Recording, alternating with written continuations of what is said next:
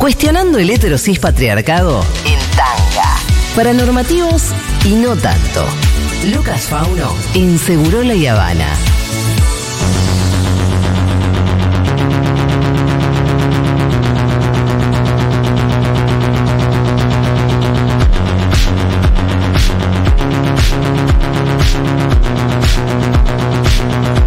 Hola Lucas Fauno. O debe- debería decir Locas Fauno. Me encanta. Más que nunca hoy porque no estás solo, Luqui. No, no, no. O sea, hoy, hoy no estoy solo como anda en mesa.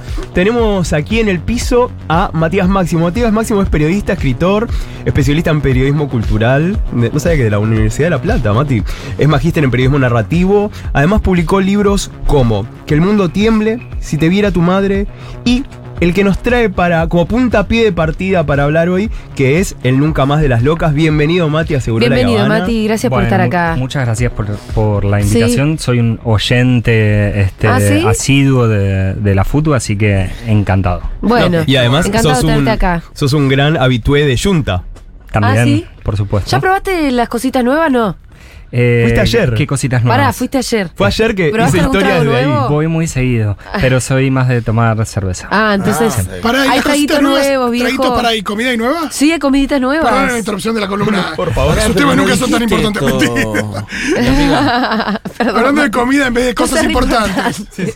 Es un chiste. Yo por después le supuesto. digo si la carta ya, porque yo el otro día la probé, pero no sé si ya Porque vi que estuvieron probando carta y dije. Sí. No, Dios. tenemos que ir, tenemos que ir a eso. Pero bueno, Mati, muchas gracias por venir, bienvenido. Eh, el Nunca Más de las Locas. ¿De qué trata este nuevo ¿Cuál- libro? perdón, ¿cuándo lo sacaste, Mati? El Nunca Más de las Locas salió a fines de marzo Ajá. y, y viene, este, viene a, a poner eh, algunas páginas al capítulo eh, de 40 años de democracia, algunas páginas torcidas, digamos, algunas Sí. páginas contando un poco lo que es eh, la historia LGBT de lo que fueron esos años en donde no todo fue este horror, sino también hubo deseo y resistencia. Ajá. Me encanta que este es el subtítulo del libro. Dice Resistencia y deseo en la última dictadura. Mira. Claro, porque por ejemplo, la CONADEP en ningún momento habla ni de travestis, ni de homosexuales, ni demás. Hay todo un capítulo que no está, ¿no? En el Nunca Más de la CONADEP. Y acá viene como a, a- no te digo, a subsanar esa falta. ¿Cómo fue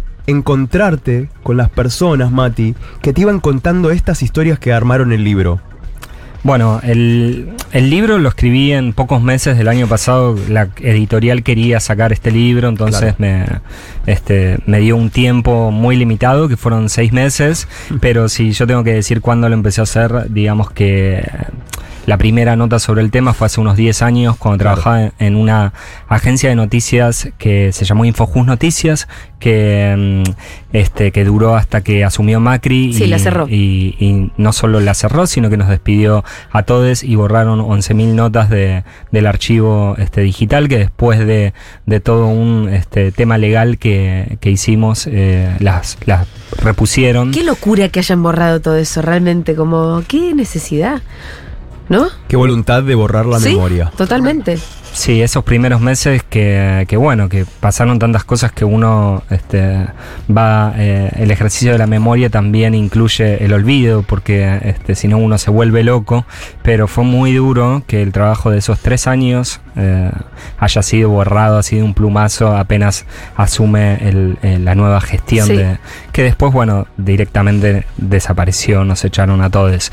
Eh, en esa agencia empecé a, a tener contacto con, con lo que eran los, los juicios de, lesa humanidad, a ir a, a- cubrir este, muchas cosas vinculadas con la memoria y los procesos eh, judiciales que se estaban viviendo.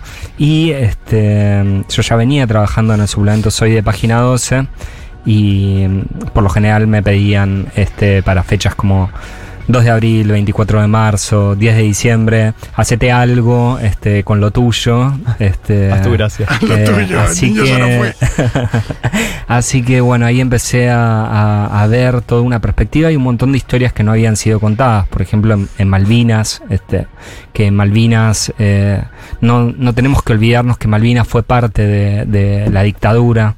Y hay mucha gente a la que se le dice eh, los héroes de Malvinas y ellos este, aborrecen de la palabra héroes. De hecho, eh, de quienes aparecen en el libro hablan más bien de antihéroes que de héroes. Y de las violaciones de los propios eh, cabos a los inferiores que, Claro. que se dan en las islas y de todo tipo de maltratos este, Sabemos mucho de los del estaqueo, bueno, no sabemos mucho, pero sabemos, ¿no? De, de- del hambre, del frío, de cómo las cosas que se, que, que se donaron no llegaron nunca. Una suerte de, para, para ponerlo en términos de mala praxis, ¿no? Em, pero de violaciones yo no había escuchado nunca. Sí, sí. En Malvinas. Hay muchísimos casos Que de por parte de jerarcas. Vos imaginate, así es, sí, imagínate eh, dentro de la cultura machista lo difícil que es eh, decir que te violaron. Claro. Entonces, Ya difícil era para los excombatientes que volvieron y volvieron muy en desgracia, una sociedad que les dio la espalda, hablar de Malvinas, contar nada. Claro. Eso no me lo puedo imaginar. ¿Cuándo empezaron a contar? la causa de violaciones a los derechos humanos eh, que está en la Comisión Internacional de Derechos Humanos, eh, impulsada por los por los excombatientes o, conscriptos o, este, sobrevivientes de, de esa guerra, eh, tiene muchísimos de esos testimonios y mm, el, el grupo este de, de, mm, de excombatientes de La Plata, el Sí. CECIM, eh, es Claro. uno de los que lo está impulsando por razones eh, obvias de, de- respeto a, a estas personas. Prefieren no, no que no se difundan esos testimonios, pero bueno, hay muchísimos. La, el caso llegó a la Corte Suprema de Argentina en el 2016, eh, fue rechazado y ahora está en la Corte Interamericana de Derechos Humanos. Las violaciones en general a los derechos humanos y dentro de esas violaciones, como negarte la comida, este, maltratos eh, y, y todo tipo de, de- de horrores, están las violaciones. Claro. La corte lo rechazó tratarlo, el tratamiento.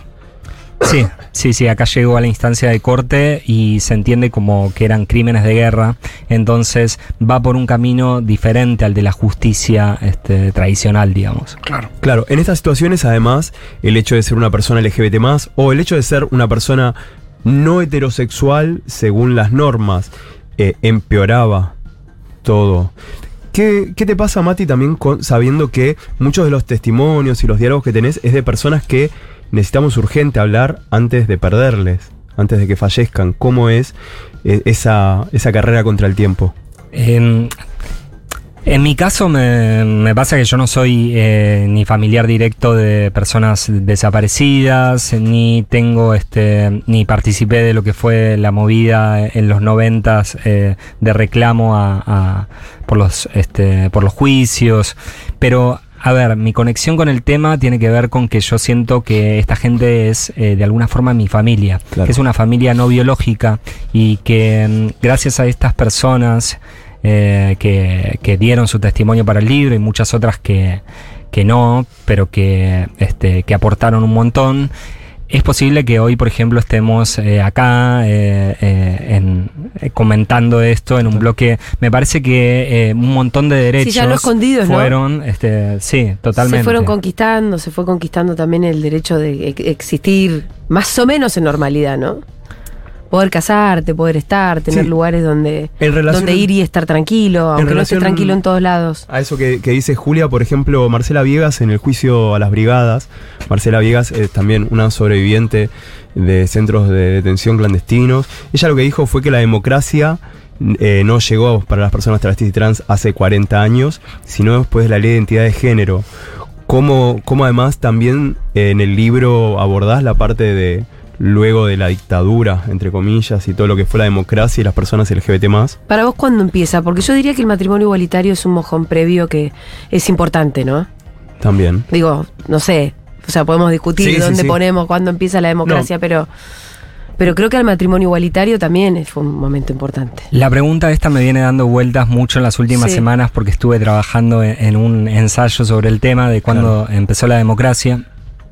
Y, mm, y bueno, tenemos varios puntos para pensar que si bien eh, el retorno democrático este año estamos cumpliendo 40 años y eso es muy importante, hay Sí. que defenderlo, eh, con la con el retorno democrático en 1983 lo que se habla es de un recrudecimiento de las racias, de las persecuciones. Tenemos la fundación de, de la CHA en un sótano que nace a partir de la, la racia más grande que de la, de la cual se conoce en la historia, que fue en una fiesta de, de gays y lesbianas, y eso fue en democracia.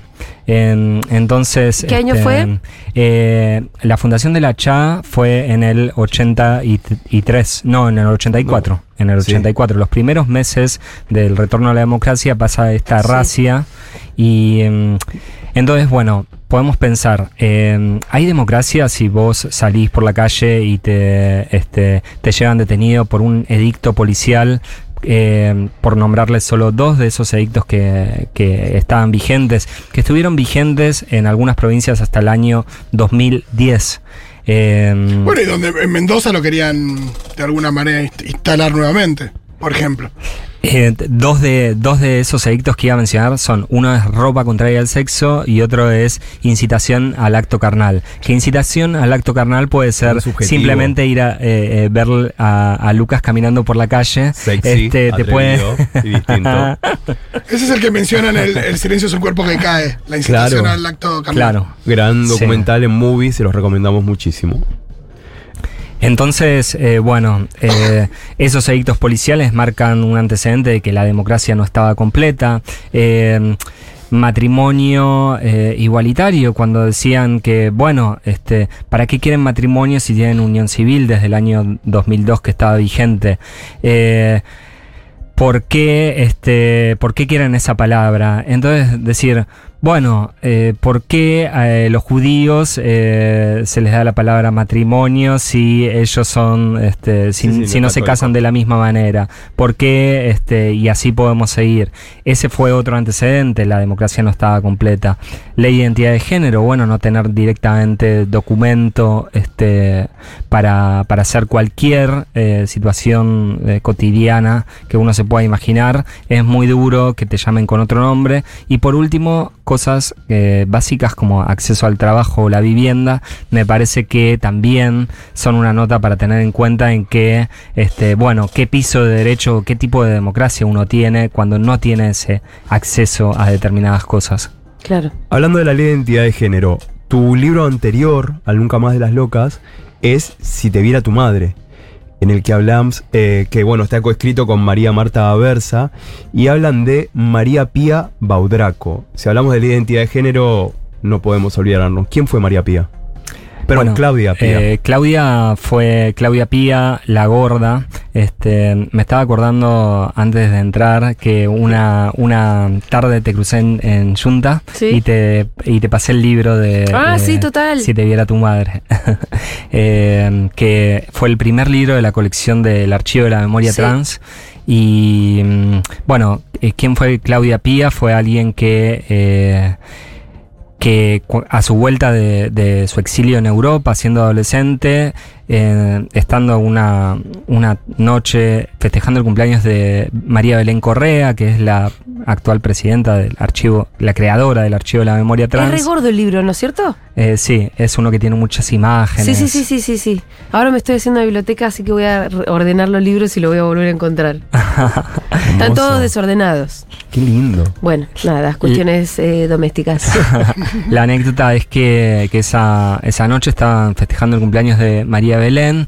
eh, había una compañía que no llegaba, no llegaba. Entonces deciden del, del cumpleaños, se convierte en asamblea y en armar lo que se llama el bagallo, que es eh, juntar, este, juntar lo que se tenga para llevarle a, la compañera, compañero que va a pasar la noche en la cárcel. Y.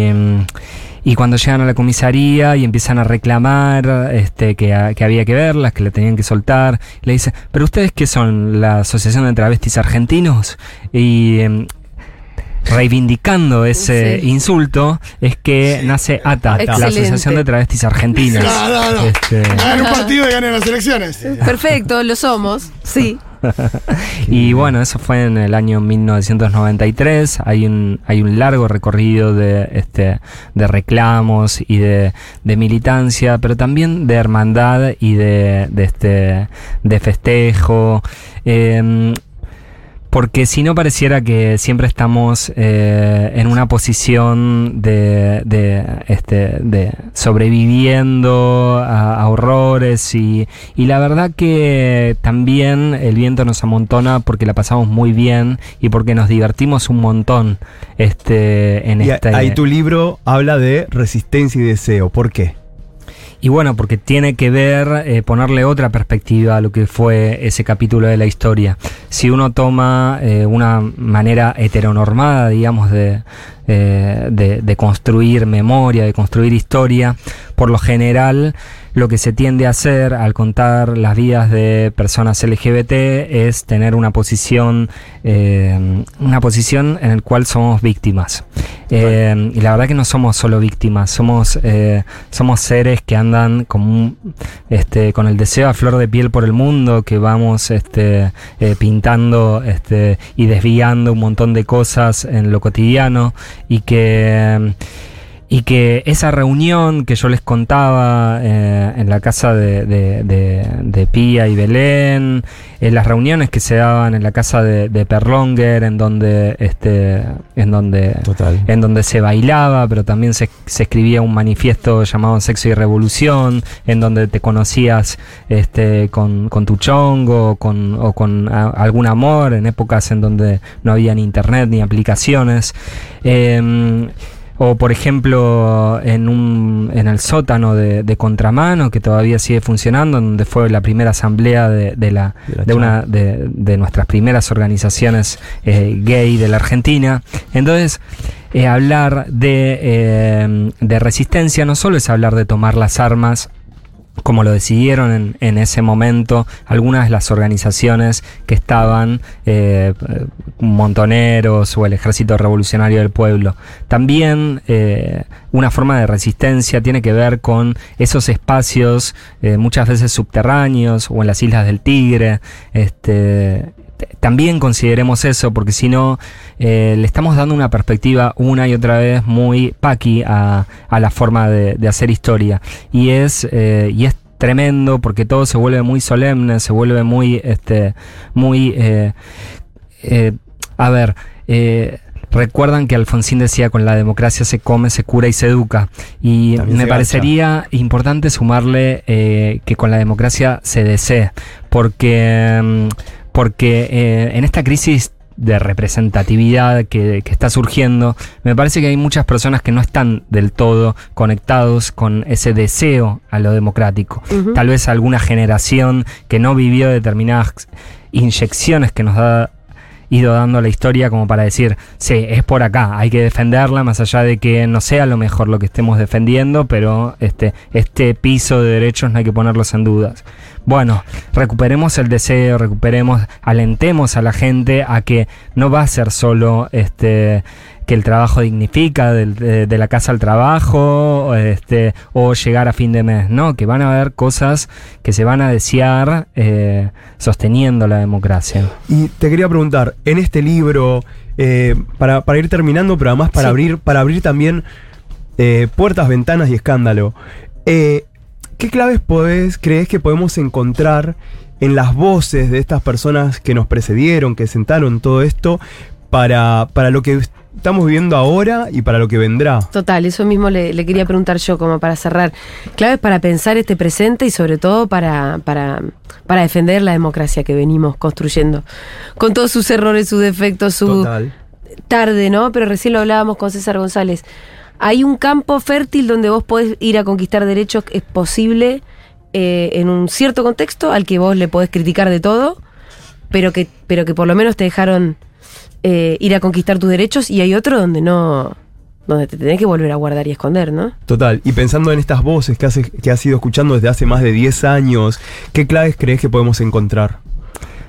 Eh, bueno, la pregunta es muy amplia y me parece que como para ir cerrando sería más que para ir abriendo, pero a ver, de alguna forma lo que, lo que veo en, en, en general tiene que ver con un principio de empatía y de, de, de, de familiaridad y de, de de, unión y de todo eso, esa organización, los pesares cuando uno se junta, se los comparte, los, este, los socializa, incluso las equivocaciones que uno tiene cuando, cuando se vuelven, este, cuando las comparte en grupo, la, la cosa toma otras dimensiones, porque hay algo de ese pensamiento este, libertario o, o, o como lo querramos decir, de desencanto total por la política que tiene que ver mucho con la individualidad.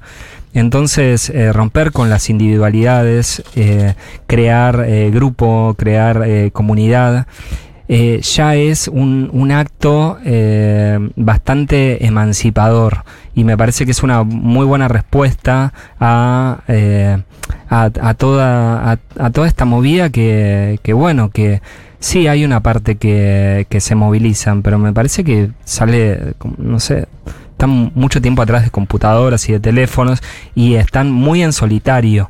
Entonces, eh, para en principio acercarse, eh, reunir, eh, me parece que, que en estos momentos es eh, tiempo de abrazar. Bueno. Matías, muchísimas gracias por la visita. ¿Dónde te podemos encontrar, Mati, en las ¿Y dónde redes? podemos también eh, encontrar, el libro? El Lucas de las Locas, de, que está publicado por Editorial Marea. Lo pueden encontrar en todas las librerías. Me imagino Bien. que la librería tan linda que tienen acá en la puerta de, de Futu debe bueno, estar. si no está, ya hay que hacer este, algo para que esté. marea, tongo al con marea. de la librería, Si no está, hay que hacer algo para O que la marea. ¿Y a vos dónde te encontramos, Mati? eh, en Arroba soy Matías Máximo. En la calle siempre nos, nos va a quedar en un las montón. pistas. Está muy bien. En las pistas también nos encontramos bastante. Después nos preguntamos, che, te saludé, no sé. Arroba soy Matías Máximo en Twitter y en Instagram, ¿cómo estás, Mati? Matías Máximo. Muy Ahí bien, gracias por la visita. Gracias.